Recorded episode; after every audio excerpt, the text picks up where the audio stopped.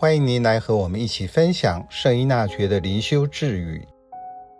五月三日，带着获享永生的光荣，在当下死去，不如继续活着。其实不一定成圣，仍可服侍天主，并服务尽人。您是否想过生活、服务、荣耀和永生之间的关系？如果我可以带着荣耀立刻死去，进入永生，我还要继续活下去吗？或是我宁可选择继续活在充满挑战及苦难的世界，去服侍天主和服务他人？但是我不确定。我将来是否带着蒙福而死去？德勒莎姆姆在晚年时就活在这种张力中。圣保禄也曾活在这种情况中。他说：“我或生或死，总要叫基督在我身上受颂扬，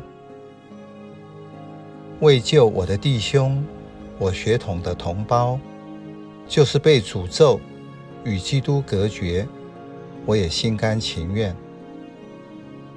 圣依纳爵也有相似的经验，在前面的智语，他说：“我冒着失去灵魂的危险，为人的救赎，我继续努力，而不要现在立刻去天堂。”耶稣生命的优先是协助人得救，这是奥秘。现代心理学说，人生命的完成就是要超越自己。如果一个人只看自己，就不会完成生命。如果我现在可以完成自己，就是解脱，这是为了自己的益处。但是当我看到现代的世界，有那么多等待被救赎的人，我宁可放下当下的解脱，再投入世界，为他人而受苦，这是更大的爱。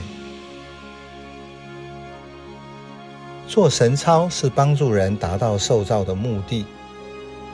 我渴望参与天主的救赎工程，就会跟耶稣连结，也就是跟着天主走。用伊纳爵灵修的话就是：天主圣子放弃了天上的荣福，为我降生成人，甚至受苦受难。